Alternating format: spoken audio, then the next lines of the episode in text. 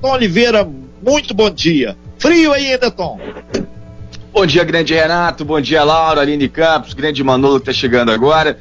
Você ouvinte aí do Talk Show, uma excelente quinta-feira, bastante frio aqui uh, no Distrito Federal, Renato, na capital do país, Brasília, viu? Bom, e ontem o presidente da Câmara, né, o Rodrigo Maia, defendeu que as plataformas digitais sejam responsabilizadas por vincular as chamadas fake news ou as notícias falsas. Segundo ele, é preciso construir um marco legal que impeça o abuso tecnológico, os ataques à honra das pessoas e as ameaças às instituições.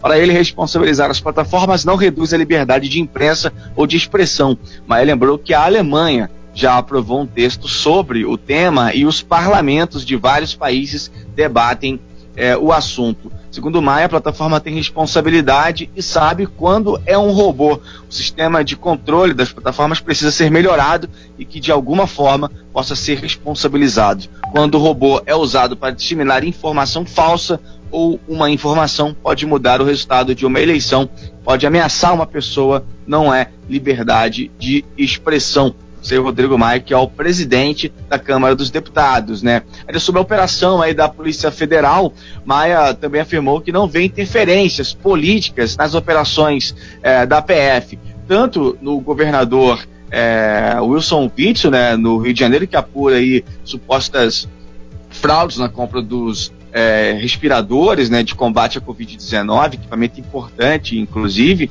e também é, nas que é, investigam aí é, pessoas, inclusive ligadas aí que apoiam o presidente Jair Bolsonaro, né? Operação ontem deflagrada pela Polícia uh, Federal uh, também.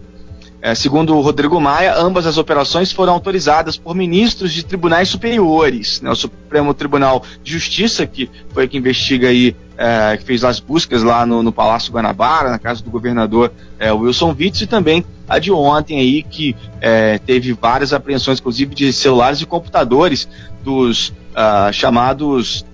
É, como é que fala? Esqueci, fugiu agora o termo dos das pessoas que ficam aí o tempo inteiro na internet, o grande Renato Aguiar, é, o, divulgando essas informações, né? Monitora, monitoramento. Não, não, a parte mais de, a, não, não, a parte mais de é, influencer digital, né? É, influencer assim. digital, o nome que estão usando agora.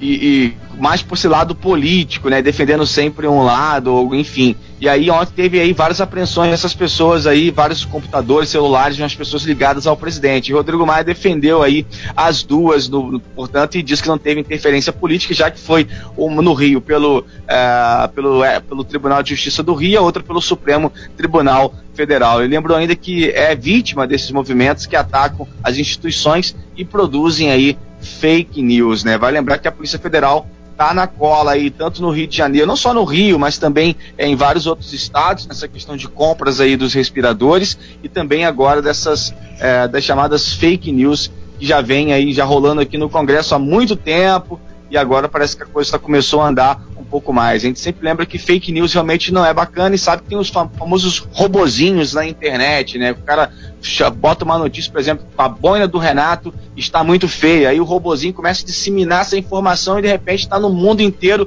e até nos trend tops aí do, do Twitter, né? Então, isso realmente é bacana e precisa ser mesmo combatido. É isso, pessoal. Avante, porque está muito frio. Abraço, mudou o discurso. Tom, é importante deixar claro que esses robozinhos têm um custo. Ninguém faz isso pelos lindos olhos azuis, nem pela boina feia do Renato. O cara tem que passar literalmente um chapéu para pagar essa conta. E a Exatamente, PF está custa caro. A isso. Valeu, Tom, obrigado pelas suas informações. Abraço. Você bem informado. Talk Show. A informação tem seu lugar.